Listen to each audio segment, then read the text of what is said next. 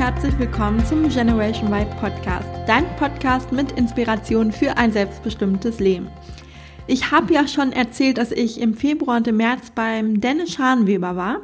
Und genau darum soll es heute in dem Podcast auch gehen. Es geht um das Thema, das macht man doch nicht und gewisse Glaubenssätze und ich nenne es mal Denkblockaden, die wir in unserem Kopf haben.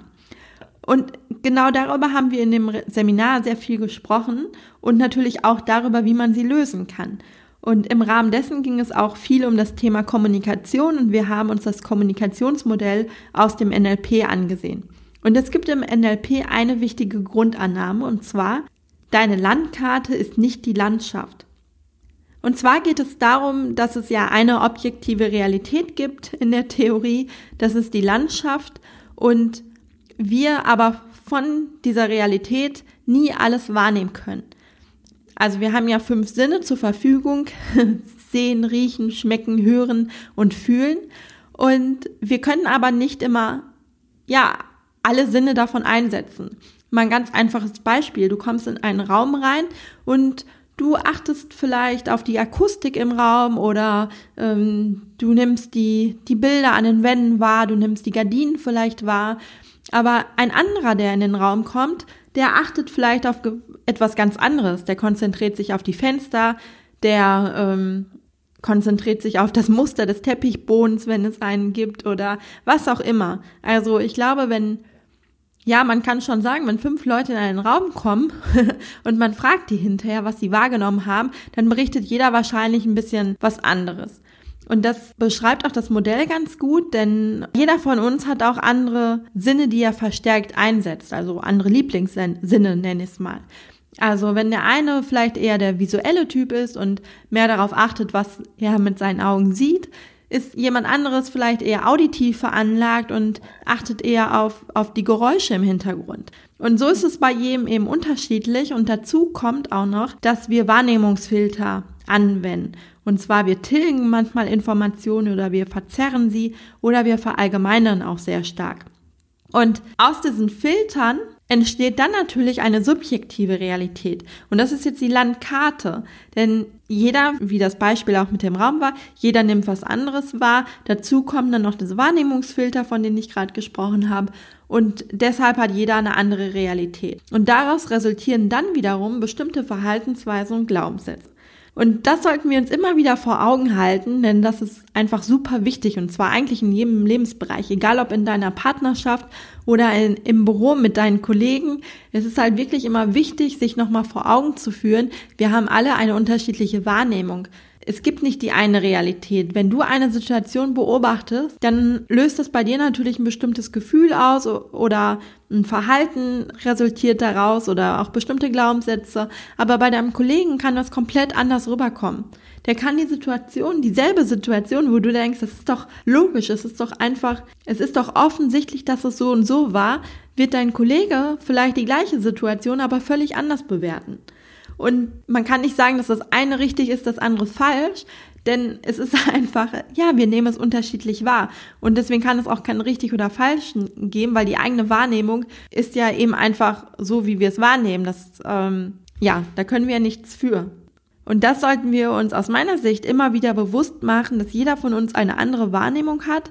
Und deshalb finde ich es auch im Meeting zum Beispiel immer so wichtig, dass jeder tatsächlich zu Wort kommt. Also gerade auch, wenn man ähm, auf der Suche nach einer Idee ist, man ist jetzt gerade in einer, in einer Planungsphase und man macht Brainstorming, da merkst du ja auch immer, dass von jedem immer andere Ideen kommen. Und das finde ich dann so wertvoll auch an der Teamarbeit, dass man das auch einfach nutzt und gerade dann auch wirklich darauf achtet, dass jeder zu Wort kommt. Und es gibt ja immer paar forschere Kollegen, die dann immer direkt vorpreschen mit ihrer ähm, Idee. Es gibt aber auch ruhigere Kollegen, die eher zurückhaltend sind und dass man die dann aber auch bewusst auffordert, sich auch mit einzubringen und dann natürlich auch zuhört. aber das wäre noch mal ein Thema für eine andere Podcast-Folge. Was daraus aus meiner Sicht auch resultiert ist, dass man darauf achtet, was man alles in seinen Kopf lässt und seine eigene Wahrnehmung gezielt schult. Es gibt ein ganz wichtiges Zitat, vielleicht kennst du es, du bist der Durchschnitt der fünf Menschen, mit denen du am meisten Zeit verbringst. Und das stimmt. Ich kann das aus eigenen Erfahrungen wirklich nur bestätigen, dass das eigene Umfeld einen wahnsinnig großen Einfluss auf uns hat. Ich komme ja vom Dorf und ich war damals immer total glücklich. Ich habe da total gerne gewohnt. Ich habe mich wohl gefühlt. Ich hatte meine Freunde da. Es war wirklich alles super. Und doch muss ich im Nachhinein sagen, dass ich früher in meinem Denken recht eingeschränkt war zum Teil. Nehmen wir mal das Reisen als Beispiel. Also wir haben schon recht häufig Urlaub gemacht als Familie und wir sind früher oft mit dem Wohnmobil losgefahren in Europa. Also wir waren oft in Bayern, aber wir sind auch oft durch ähm, Europa gedüst mit unserem Wohnmobil und das war total toll. Ich habe das geliebt, weil es einfach so die Unabhängigkeit, die mir wichtig ist, so ja wiedergespiegelt hat. Ich hatte mein Fahrrad dabei. Ich konnte dann tagsüber immer mit meinem Fahrrad durch die Gegend düsen und es, es war einfach super. Es war aber beschränkt auf Europa, was auch völlig in Ordnung war. Aber jetzt im Nachhinein betrachtet, für mich war das wirklich so unvorstellbar, dass Menschen jetzt irgendwie in den Staaten Urlaub machen oder mal nach Australien fahren. Das war für mich komplett out of space. Also ich, es war einfach nicht in meiner Welt vorhanden das kam mir viel zu weit weg vor. Das war für mich so weit weg. also ich konnte es mir nicht vorstellen, dass manche das für drei Wochen oder für vier Wochen machen. Also es war einfach oder jetzt weiß ich natürlich, es gibt welche, die fahren für einen Tag, fliegen die nach New York, weil die ein Meeting haben und fliegen dann wieder zurück. Das war, also für mich war, waren diese anderen Kontinente, die waren so weit weg, das war mit so viel Geld und Zeit verbunden, dass ich mir nicht vorstellen konnte, dass das irgendwie möglich ist. Und ich kannte auch ehrlich gesagt keinen, der das gemacht hat. Also auch im Freundeskreis, Bekanntenkreis, ich habe das wirklich nie gehört. Und dann habe ich angefangen mit meiner Ausbildung. Ich bin dann ja weggezogen aus dem Sauerland und war dann drei Jahre woanders. Und dann bin ich nach Berlin gezogen für den ersten festen Job nach der Ausbildung. Und dann war es so, dass eine Führungskraft zu mir ankam und ja, sie strahlte und ich habe gesagt, ach, Sie hatten ja Urlaub, wie war es denn und wo waren Sie denn? Und dann sagte die Führungskraft, ja, es war total super. Wir waren gerade in Kalifornien. Ähm, drei Wochen lang sind wir an der Westküste entlang gefahren mit einem Mietwagen. Ja, und ich habe ihn angeguckt und dachte, boah, krass. es gibt, also man kann das tatsächlich machen. Also es lohnt sich für drei Wochen nach Amerika zu fliegen. Jetzt, heutzutage lache ich da natürlich drüber, weil ich habe es selber schon oft genug gemacht und ich reise jetzt mittlerweile total viel und gerne. Aber damals war das wirklich so, boah, krass. und ich weiß es noch ganz genau, die Situation. Also ich, ich sehe diese Führungskraft wirklich noch vor mir stehen und ich dachte, boah, das möchte ich auch mal tun. Also ich möchte auch mal nach Amerika. Wenn das so einfach ist anscheinend, dann möchte ich das auch mal machen. Und es hat kein halbes Jahr gedauert. Dann saß ich im Flieger alleine in Richtung Florida und habe einen Sprachkurs gemacht mehrere Wochen lang und es war einfach nur super. Es war eine super Erfahrung. Es waren zugegebenermaßen auch in dem in dem Sprachkurs ein paar Deutsche, mit denen man sich dann vernetzt hat und wir haben viel, viel unternommen. Wir sind dann auch wirklich mal für ein Wochenende nach New York geflogen oder ähm, waren auf Key West, auf den Bahamas. Ja, es war eine großartige Zeit, die mir aber auch die Grenzen meiner Komfortzone aufgezeigt haben. Also die mir auch schon gezeigt haben, hm, ich war halt noch nie allein im Ausland. Äh, ich hatte natürlich erstmal Hemmungen in Englisch zu sprechen. Ich ja, hatte Heimweh zum Teil. Ähm, manchmal gab es komische Situationen, wo ich vielleicht auch Angst hatte. Also es war ein riesig, riesig großer Schritt auch aus meiner Komfortzone raus. Aber mit diesem Urlaub ist es so passiert, dass ich das Reisen wirklich für mich entdeckt habe und es wirklich lieben gelernt habe. Und seitdem, wer mich kennt, ich mache regelmäßig Fernreisen. Ich reise oft mit dem Rucksack, entweder alleine oder mit meinem Freund zusammen. Und ja, es gab auch danach natürlich immer mal wieder Situationen, wo ich über meine Komfortzone springen musste. Aber es hat mich halt immer weiterentwickelt und das wusste ich auch. Wenn ich da jetzt durchgehe, dann wird es mich auch wieder ein Schritt nach vorne bringen. Und hätte ich diese Welt nicht kennengelernt und hätte ich meine Komfortzone nicht erweitert damals, wäre mir auf jeden Fall ein ganz, ganz wichtiger Lebensbereich verborgen geblieben, nämlich das Reisen. Also ich kann mir ein Leben heutzutage ohne das Reisen gar nicht mehr vorstellen. Und das, obwohl ich jetzt sogar eine kleine, ja eigentlich schon, wenn ich ehrlich bin, eine recht große Flugangst entwickelt habe, werde ich trotzdem auf gar keinen Fall darauf verzichten und immer weiter fliegen und einfach durch die Angst gehen, weil ja, es mir so viel, einen so großen Mehrwert gibt, regelmäßig zu reisen und fremde Orte zu entdecken, fremde Kulturen, dass ich darauf auf gar keinen Fall mehr verzichten möchte. Ja, warum erzähle ich das eigentlich alles? ja, ich erzähle das, weil ich jetzt am Wochenende auf einer Party war und zwar in meiner Heimat, also in dem Dorf, wo ich herkomme. Und es ist ja so, dass man sich dann irgendwann, wenn man selber immer in Großstädten lebt, ja, dann ist es irgendwann so ein bisschen befremdlich, dass man die ganze Zeit auf dem Dorf lebt. Aber wir haben dann natürlich noch unsere Familie und auch gute Freunde und ich finde es auch völlig in Ordnung, wenn man das tut und wenn man sagt, ach, ich bin kein Stadtmensch und ich lebe gerne hier, dann finde ich das super, weil ich habe mich damals ja auch wirklich wohl gefühlt. Und ähm, wir sind aber gar nicht mehr so oft da, weil es sich dann ja schon im Alltag einfach auch ein bisschen auseinandergelebt hat. Das muss man ganz klar sagen. Aber jetzt waren wir eben auf der Party und ähm, Freunde hatten eingeladen und wir haben uns sehr gefreut. Und dann kommt man eben mit Menschen ins Gespräch, die man ja schon seit ein paar Jahren nicht gesehen hat. Und dann spricht man so und ja, ich muss sagen, manchmal komme ich da einfach in Staunen, wie manche Menschen ihr Leben leben. Ja, und viele, die da wohnen, haben einfach Kinder bekommen, haben ein Haus gebaut oder gekauft und gehen einfach so diesen traditionellen, klassischen Lebensweg, sag ich mal. Und das ist ja auch völlig in Ordnung, wenn man damit glücklich ist, ist alles fein, verstehe ich, finde ich super. Mm, und bei vielen, mit denen man sich dann unterhält, da merkt man wirklich, da ist so ein Traum in Erfüllung gegangen. Die haben jetzt alles, die, die fühlen sich total wohl in ihrer Haut, die haben jetzt ihr Häuschen mit Garten, die haben ihre Kinder, ja, da ist alles super. Man merkt, dass sie einfach angekommen sind. Und das ist ja, ja, das Schönste eigentlich im Leben, wenn man dieses Gefühl hat. Bei manchen allerdings denkt man aber auch so, uiuiuiui, ui, ui. das hört sich ja fast so an, als ob die mit ihrem Leben schon abgeschlossen haben. Also dann fallen so Sätze wie, ja, so eine Reise wäre auch mal toll, aber das können wir jetzt nicht mehr machen. Der Zug ist abgefahren. Wir haben ja jetzt Kinder, da können wir das frühestens ab dem Jahr, jetzt kommt's, 2037 machen, wenn die Kinder groß sind. Und das kann man ja jetzt nicht mehr machen. Ich denke dann immer, wie bitte?